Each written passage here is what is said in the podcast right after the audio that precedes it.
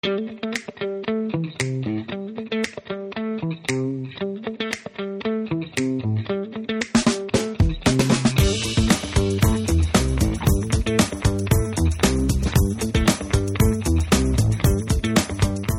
a todos, bienvenidos a Hablando con Líderes, podcast en el que hablamos con personalidades del campo de los negocios, finanzas, deportes y startups para aprender sobre su trayectoria y técnicas para llegar al éxito. Yo soy Marc Antonio Masiá y en el episodio de hoy hablamos con Enrique Tellado. Enrique Tellado es director general de Bobanco. En su dilatada carrera profesional ha ocupado puestos de responsabilidad en las firmas de consultoría estratégica McKinsey y Boston Consulting Group se incorporó al sector bancario en el 2007, donde ocupó diversos puestos de responsabilidad en áreas de estrategia y finanzas. Hasta el año 2012 impulsó, como director general financiero, el proyecto de bancarización y privatización de NCG Banco, en el marco del proceso de reestructuración bancaria del sistema financiero español. En febrero de 2014 Tellado se incorpora como consejero delegado de Evo Banco. Desde su puesto ha impulsado el cambio de modelo de negocio hacia un banco completamente digital y ha posicionado Evo en la vanguardia de la nueva banca, con el lanzamiento de Evo Assistant, el primer asistente de voz del mundo en el sector bancario.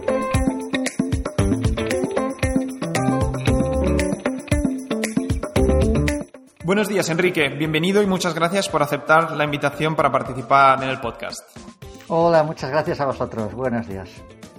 Bueno, un placer tenerte aquí y la verdad empezamos con un tema obligado que es el panorama bancario español, ¿no? Está en noticias eh, prácticamente cada día y me gustaría empezar por preguntarte cuál es tu visión del panorama actual y sobre todo cuáles son las perspectivas ¿no? de, de lo que va a suceder de cara al año que viene, 2021.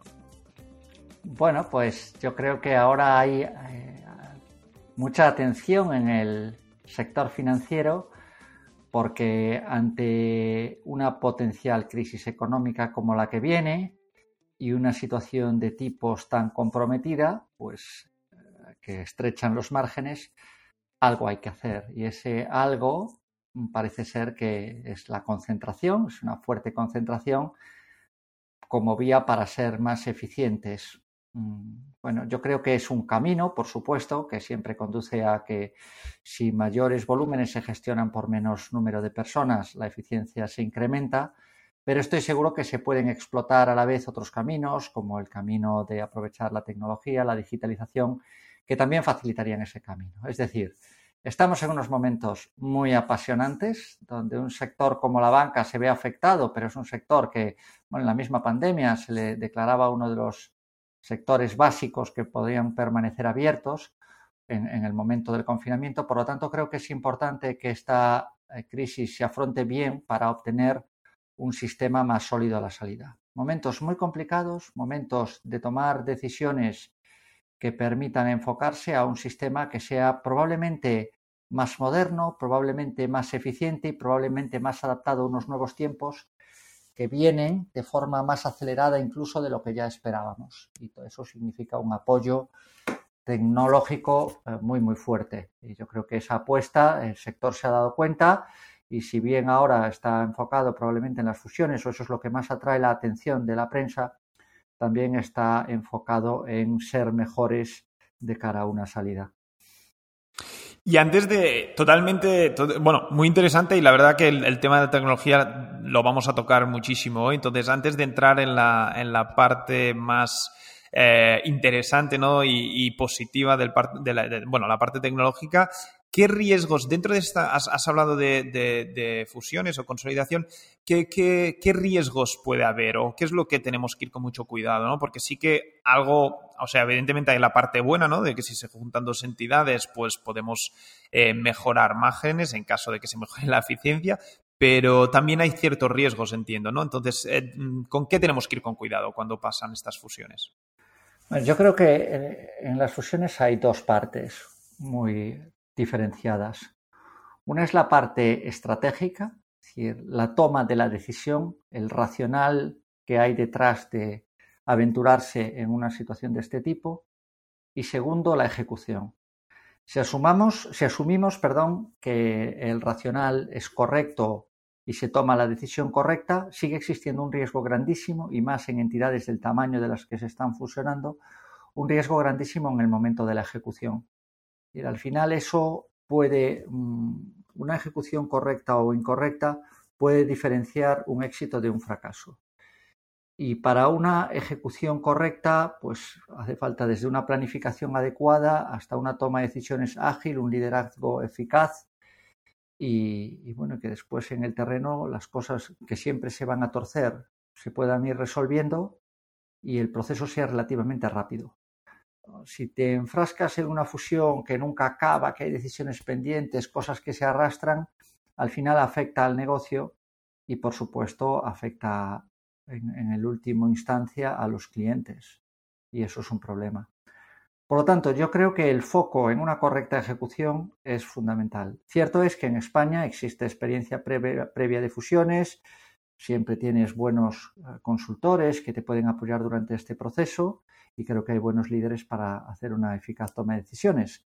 Pero de la teoría que dices, oye, esto bien, sobre la marcha tenemos todos los tics que hacen falta en el checklist para estar preparados a que después salga bien, pues hay muchos más factores y esperemos que todos se alineen para que, para que esto sea un éxito y el sistema financiero español sea más fuerte a la salida y tenga un papel importante incluso en el sistema financiero europeo y, y mundial.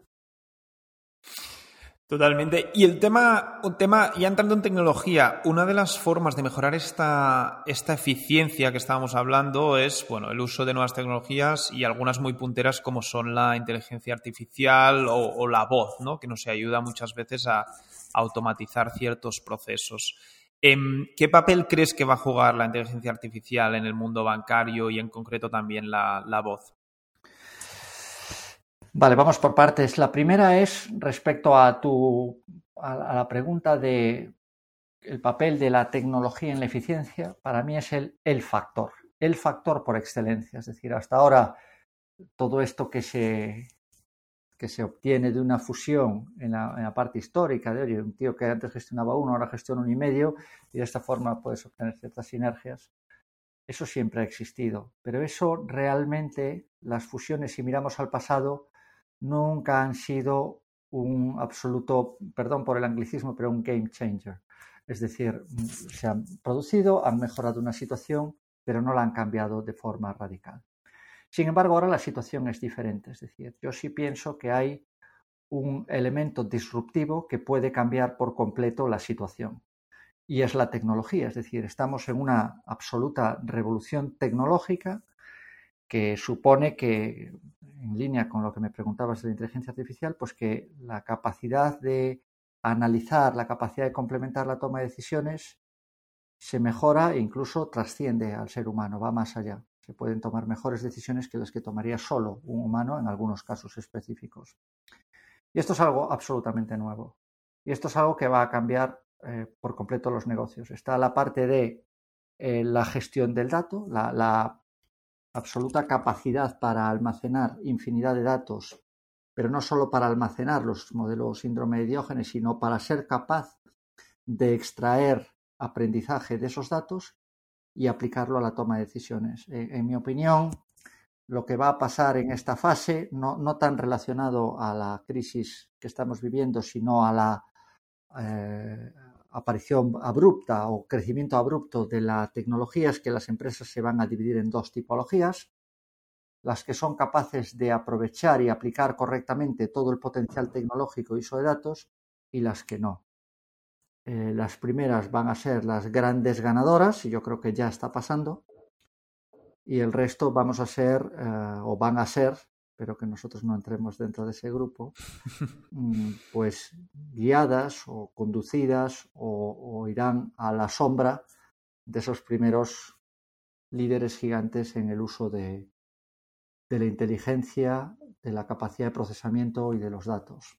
Así que, como te digo, es para mí este sí es el verdadero cambio que se va a producir en el, terreno de juego de la empresa, no solo en la banca, liderado por, la capacidad tecnológica que existe. Y dentro de este ámbito, la voz, que es el último punto que me preguntabas, donde dentro de los campos de inteligencia artificial, más allá del uso de datos, es otra de las apuestas que estamos haciendo en Evo. Yo creo que la voz es el punto final de la relación entre la persona y la máquina. Todos los lenguajes de, programación se están simplificando, todos los interfaces de relación se están simplificando y el más claro es, la voz, es decir, teclear eh, sobre un teclado no es algo natural en el ser humano, incluso escribir o hacer gestos sobre una pantalla tampoco es lo natural, lo natural es explicarse por la voz.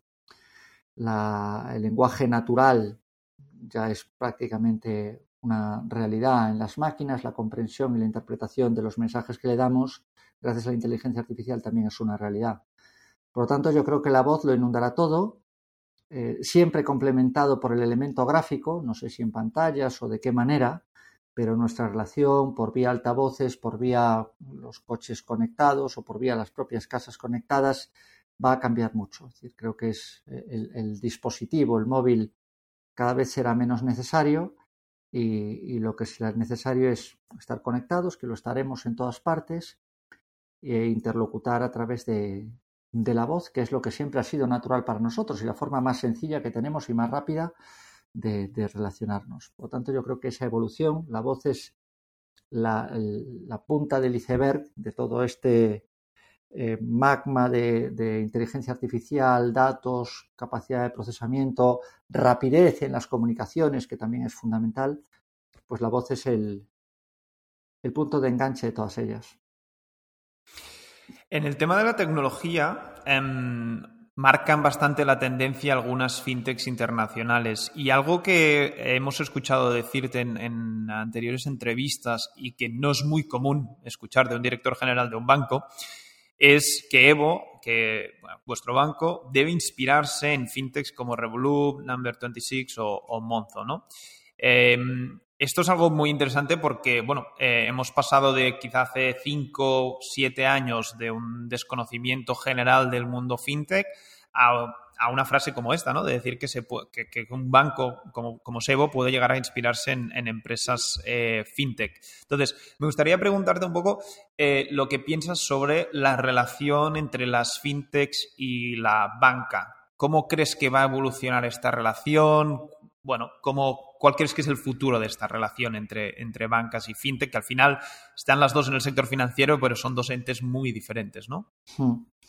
Mira, yo creo que eh, lo que está sucediendo es que cada vez estamos yendo hacia un mundo de fronteras más difusas.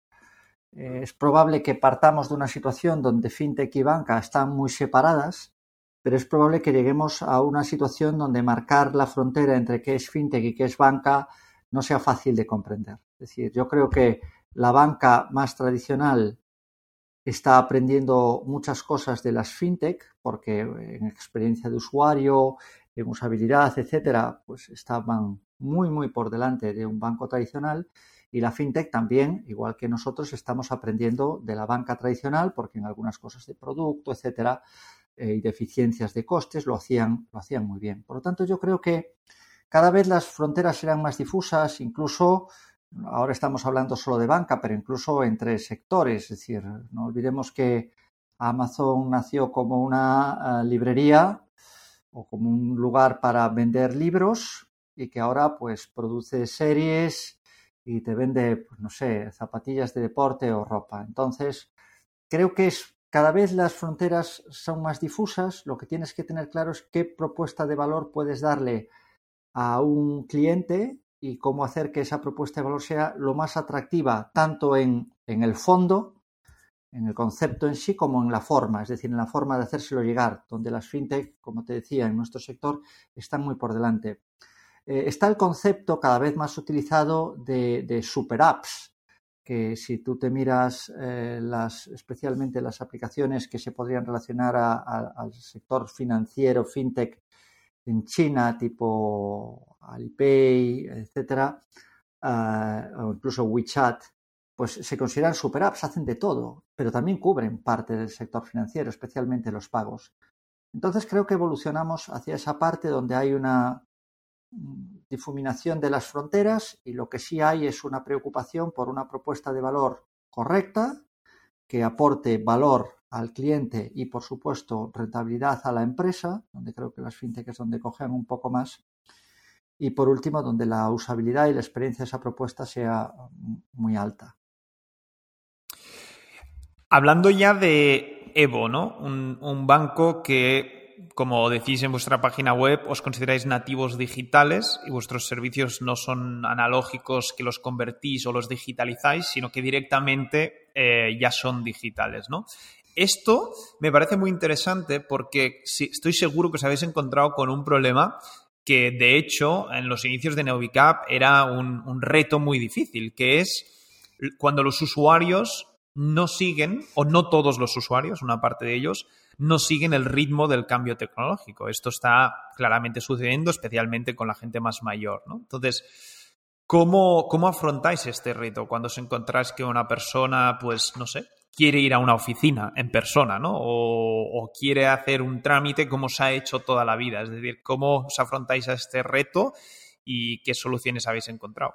Hmm. Bueno, hay una parte que es que yo creo que tenemos que asumir que nuestra propuesta no es 100% universal. Es decir, es evidente que intentamos eh, alcanzar a un amplio rango de la población, que yo no sé cuantificarlo, pero a lo mejor el 80, el 90% de la población pero no el 100%. Es decir, nosotros necesitamos que una persona sea capaz de utilizar con cierta soltura un smartphone y que se sienta cómodo utilizando eso, porque esa es nuestra propuesta. No podemos ir más allá.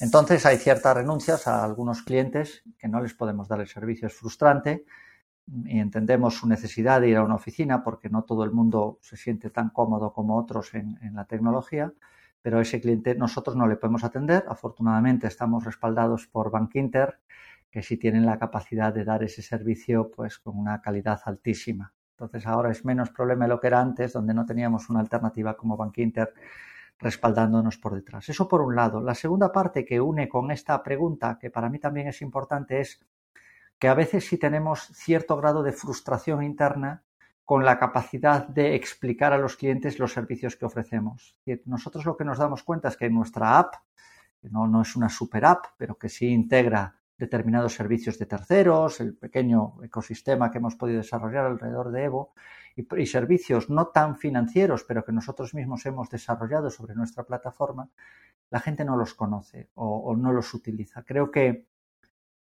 mm, la gente tendría una relación financiera mucho más satisfactoria si fuera, sacar, si fuera capaz de sacar partido a todo aquello que gracias a la tecnología hemos puesto a su disposición. Pero muchas veces mm, el cliente sabe aquello que conoce, aquello que, siempre ha usado en la oficina, es lo que busca en su app y no busca que la app puede ser mucho más que una oficina, puede ser un servicio muchísimo más amplio, muchísimo más detallado. Y a veces notas cierto grado de, frustración cuando ves un servicio que tú conoces, que lo has intentado explicar y que realmente aquel que lo prueba se engancha, es ya, pero es que lo está probando poca gente. Es, no os conforméis con el banco que tenéis hoy, es decir, intentemos aspirar a qué banco querríamos tener. Y eso intentamos nosotros darlo y después ahí dices, caramba, qué pena que la gente no lo esté disfrutando. Pero bueno, supongo que esto es, como todo, ¿no? Al principio a lo mejor hasta el WhatsApp nos generaba cierta desconfianza y volvíamos al SMS y creo que ahora está ya integrado en nuestras vidas. nadie, nadie se lo plantea, está claro. Cambiamos un poco de marcha. Hemos tocado tema banca, tema fintech y me gustaría ya pasar un poco a, lo que creo que nuestros oyentes vienen a escuchar. Más que nada el aprendizaje de grandes líderes como tú, un poco experiencia personal, profesional, liderazgo.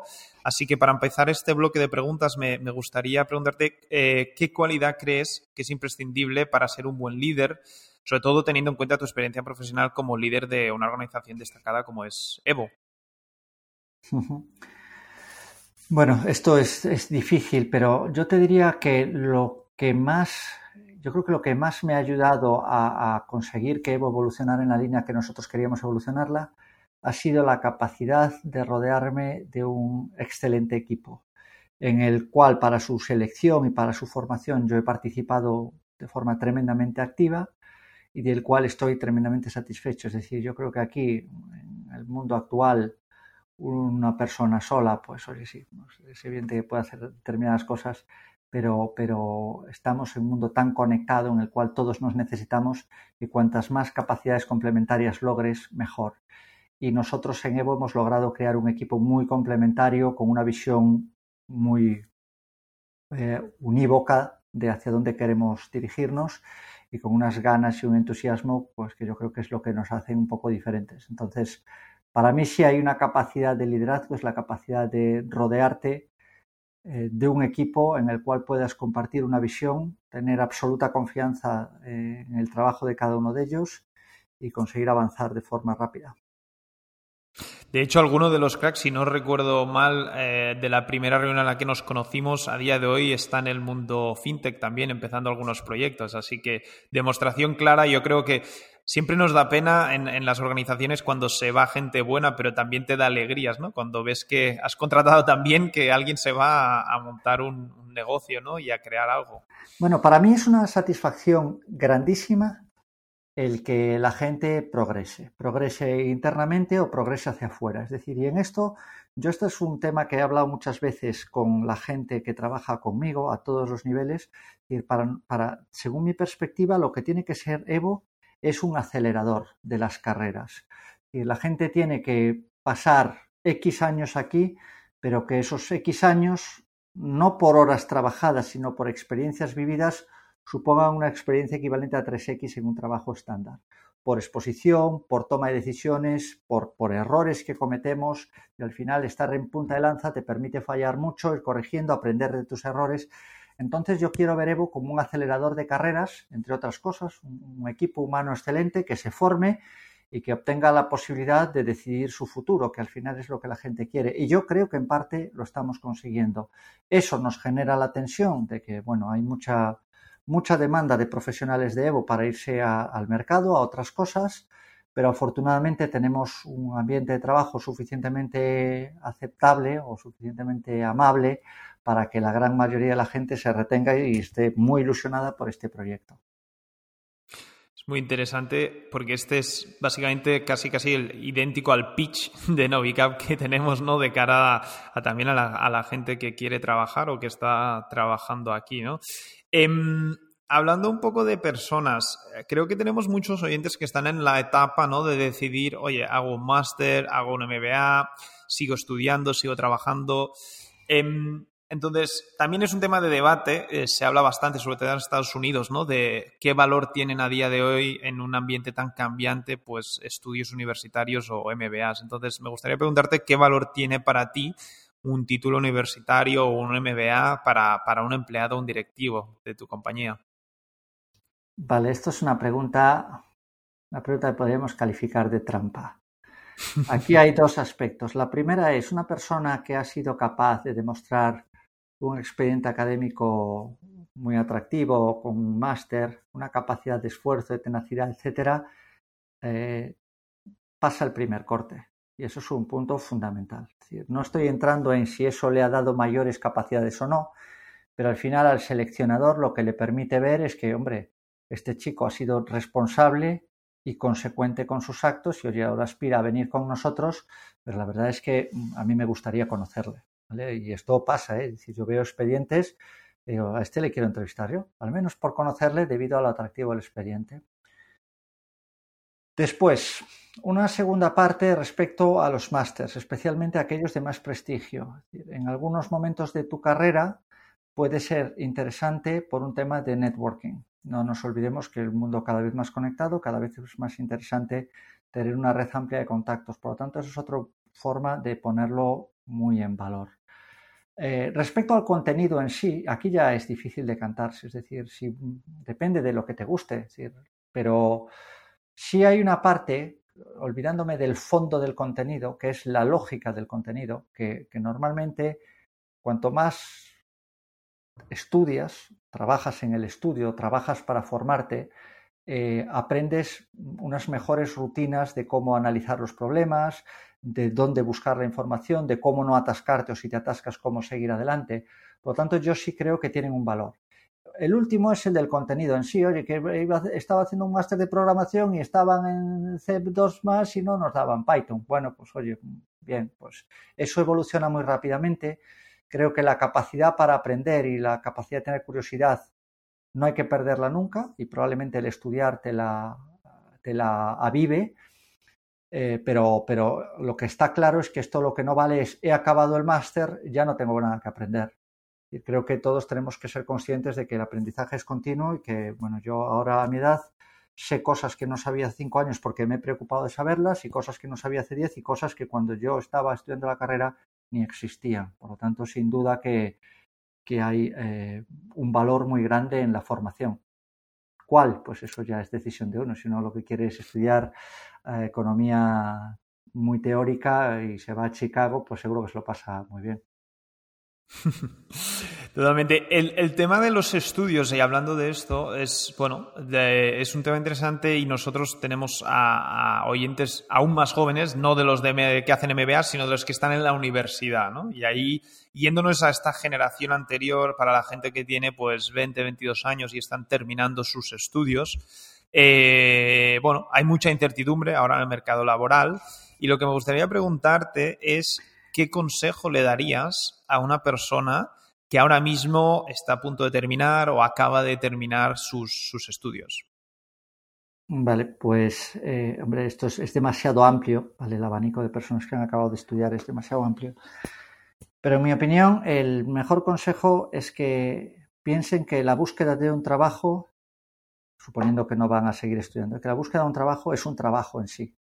Es decir, hay que organizarse, centrarse, tener un objetivo o varios objetivos, priorizarlo de alguna manera, ver qué es lo que hay que hacer para acercarse más al logro de esos objetivos, etcétera. Es decir, no pienso que esto sea, primero hay que tener paciencia, no es un tema inmediato, aunque yo creo que hay oportunidades, pero hay que trabajar muy bien con los objetivos muy claros y con ah, unos plazos fijados, eh, qué quieres hacer y cómo hacerlo. Y una vez eh, metido en tarea, pues a por ello eh, con tenacidad, sin abandonar nunca, va a haber reveses y va a haber cosas que no salgan y aquel que tenías de primer objetivo a lo mejor no te sale, pero nunca sabemos si eso va a ser mejor que, te hubiese salido. Entonces, mucha, mucha preparación, mucha seriedad en la búsqueda del trabajo y, cierta paciencia y comprensión con los resultados porque el mundo está muy, muy cambiante. Pero hay oportunidades, hay muchas oportunidades, es un momento bonito.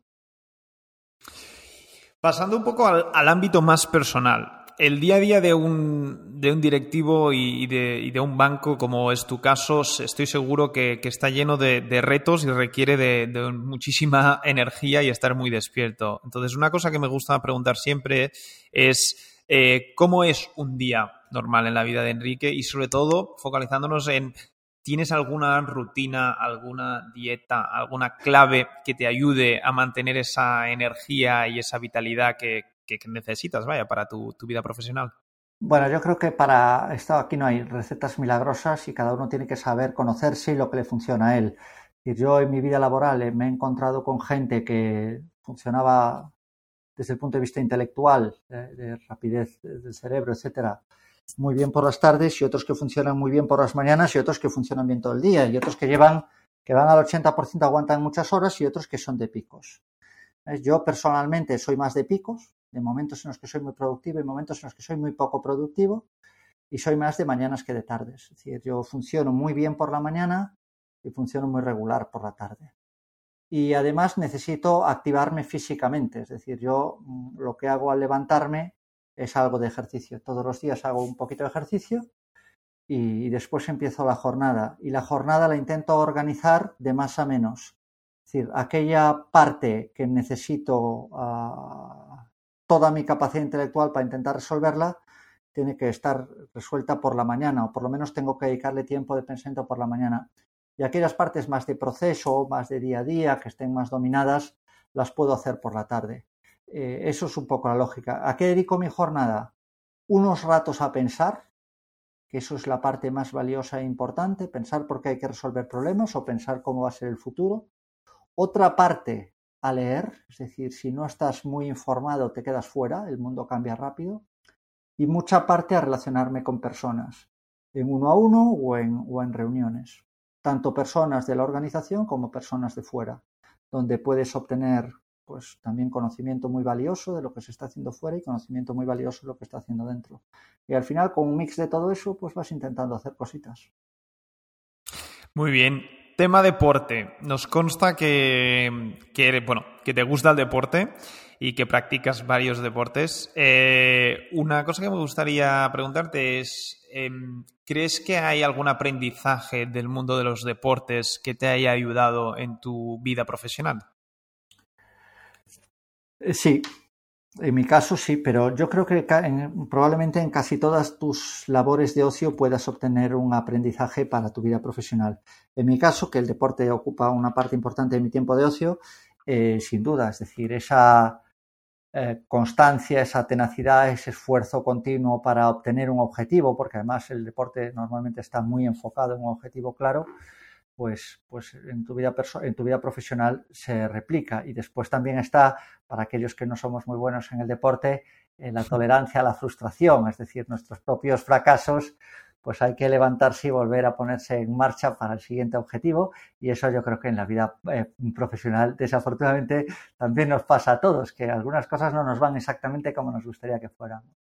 Entonces, en mi parte sí, el, deporte supone un estímulo muy importante en mi vida y muy necesario y yo creo que me ha ayudado a formarme. Yo llevo haciendo deporte desde muy pequeño, he competido en muchas cosas, he tenido mucha gente que me ha ayudado a hacer deporte y por supuesto el respaldo siempre de mi familia, tanto como cuando era pequeño como ahora, y para mí es una parte importante de mi tiempo.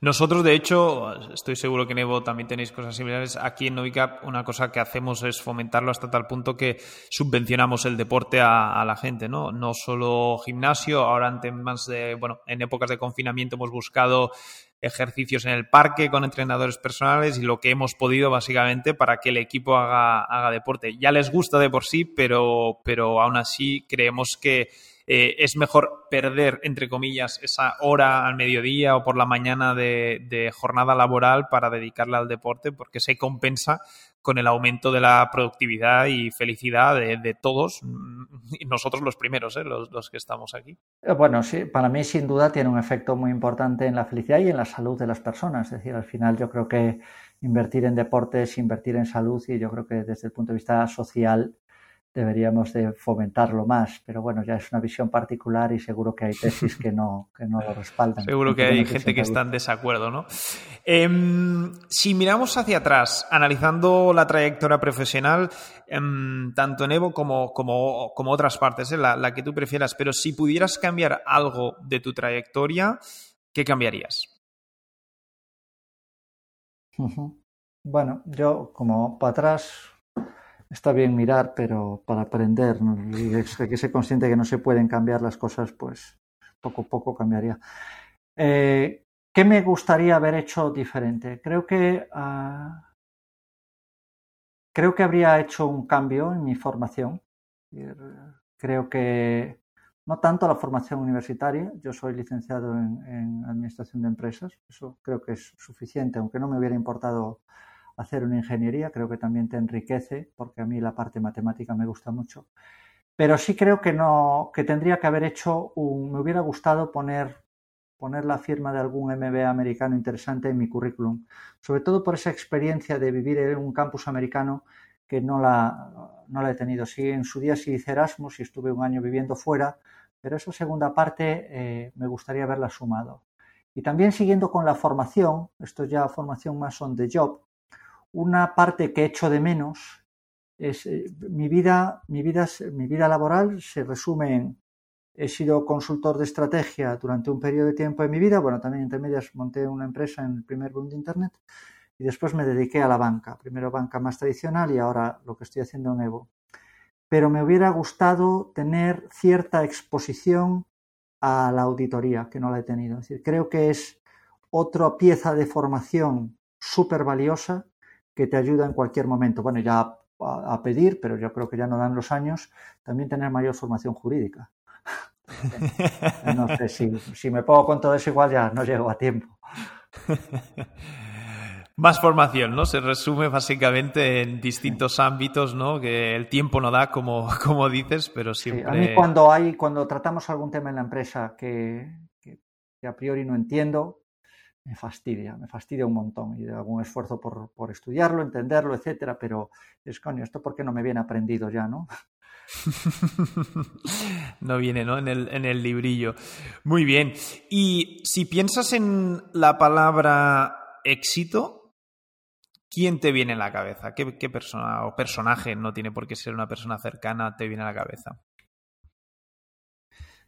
Esta pregunta no es fácil, ¿vale? Porque normalmente todos asimilamos éxito a ganadores. Y no sé si siempre es así, ¿vale? Es decir, yo creo que tenemos esa deformación que nos han vendido y tú me dices, oye, éxito en España, Amancio Ortega. ¿Vale? Salió de la nada, ha creado empleo para muchísimas personas, está ayudando a muchísimas otras más allá de, del empleo que ha creado, pues podría ser un ejemplo. Éxito, normalmente éxito se te va hacia los grandes líderes americanos, porque es una sociedad que promueve la asunción de riesgos, la intención de la aplicación de la creatividad para hacer cosas dices, joder, pues a día de hoy los tienes a todos ahí, ¿vale? Es decir, no hace falta que los cite, pero Bezos o, Zuckerberg pues son claros ejemplos de éxito cercanos a nuestra generación. Incluso de liderazgo más que de éxito tienes a, Barack Obama o más todavía, en mi opinión, Michelle Obama, que son ejemplos muy claros desde el punto de vista de éxito y cómo lo ubicamos. Pero cuando me haces esta pregunta, lo que no tengo claro es si esa es la verdadera medida del éxito, ¿vale? Es decir, yo cada vez pienso más en que éxito, y sé que es difícil de medir, significa un nivel de felicidad y satisfacción contigo mismo muy elevada.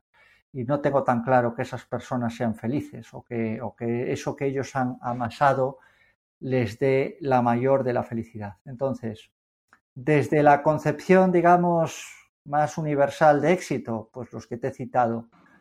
Desde la concepción de, oye, he logrado realizarme porque soy feliz con mi familia, disfruto de cada día al máximo, pues probablemente haya otros personajes más anónimos, para que yo tengo algunos en mente, pero no voy a citar, pues son básicamente algunos de mis amigos, algunas personas que conozco, que dices, oye, pues para mí me parece un ejemplo. Muy bien, muy interesante. Entramos ya recta final, se nos termina el tiempo y me gustaría hacerte una pequeña batería de, tres preguntas. Em, la primera de ellas em, sería, si pongamos que tengo 50.000 euros para invertir, em, ¿qué me recomendarías? Aquí, escuela clásica, diversificar al final la forma, vamos a ver, todo depende. Lo primero es, tendría que entender qué quieres hacer, ¿sabes? Es decir, a lo mejor es un tío con una capacidad de asunción de riesgo y de perder los 50.000 muy grande y podríamos hacer otra cosa. Pero la regla básica para mí es diversificar. el clásico de no todos los huevos en la misma cesta normalmente funciona en una estrategia de cierto conservadurismo. Yo creo que al final, a día de hoy, hay muchas alternativas donde se puede invertir desde muy poquito dinero y con 50.000 euros te da para hacer muchas cosas muy diferentes. En algunas perderás, pero normalmente se deberían ver compensadas si la diversificación es correcta por otras. Así que para mí la regla número uno del inversor es diversificar. Aún no, no te la voy a hacer, pero pronto creo que voy a introducir la pregunta de, sobre Bitcoin, que casi casi está empezando a ser obligada con las noticias como hoy, ¿no? De, de PayPal, la reciente subida que ha tenido, pero bueno, la dejamos para la, para la, próxima, la próxima ocasión. Em, hablando también de dinero, pero de mucho menos, eh, pongamos que tienes 50 eh, euros, o mejor dicho, eh, hablando de 50 euros que te hayas gastado en el pasado. ¿Qué, ¿Qué compra has hecho de menos de 50 euros que ha sido de gran utilidad o que estás muy contento con ella? Uf, esta es una pregunta uh, realmente complicada. Yo te diría que probablemente los 50 euros mejor gastados que yo haya tenido serían pues en alguna comida que haya disfrutado con amigos o con mi familia y que todos lo hayamos pasado bien juntos, no por la comida en sí, sino por el tiempo disfrutado. No lo sé, no, no tengo algo ahora que diga esto o este momento, pero estoy seguro que, en una comida con, con, mi mujer y con mis hijos, en la que todo haya salido como todos esperábamos y haya sido un rato enriquecedor para los cuatro. Experiencias, totalmente. Y por último, um, ¿qué libro recomendarías a nuestros oyentes? Puede ser uno, pueden ser varios, como prefieras, eh, pero bueno, eh, se acercan las navidades y bueno, puede ser un buen momento. Entonces, ¿qué, qué, qué recomendarías? Mm, pues mira, eh, Un libro para pensar, que no está mal, que ya tiene unos años, pero que está bien, es el de Sapiens. a mí en, una primera lectura me parece el mejor de la trilogía y quizás el, eh, un libro de referencia que se pueda leer es Sapiens. Yo creo que está, ese podría ser uno. Muy bien, muy bien, muy buena, muy buena recomendación. Está, está en la librería de, de Novicap. Bueno, no sé si está ahora, a lo mejor lo tiene alguien eh, en su casa leyéndolo, pero lo, tenemos aquí para, que la gente lo, lo pueda leer. Eh, Enrique, muchísimas gracias. la verdad es que ha sido súper interesante. Hemos hablado de, muchos temas de forma un poco corta y compactada, aunque hayan sido 40 minutos de conversación. Pero bueno, hemos hablado de banca, hemos hablado de las fintech, de liderazgo, experiencia profesional, personal, que muchas veces es la, más interesante, y finalmente la batería de preguntas para también recomendar cosillas a, nuestros oyentes. Muchísimas gracias por tu, por tu tiempo y por, por participar en el podcast. Muchas gracias a vosotros, ha sido un auténtico placer.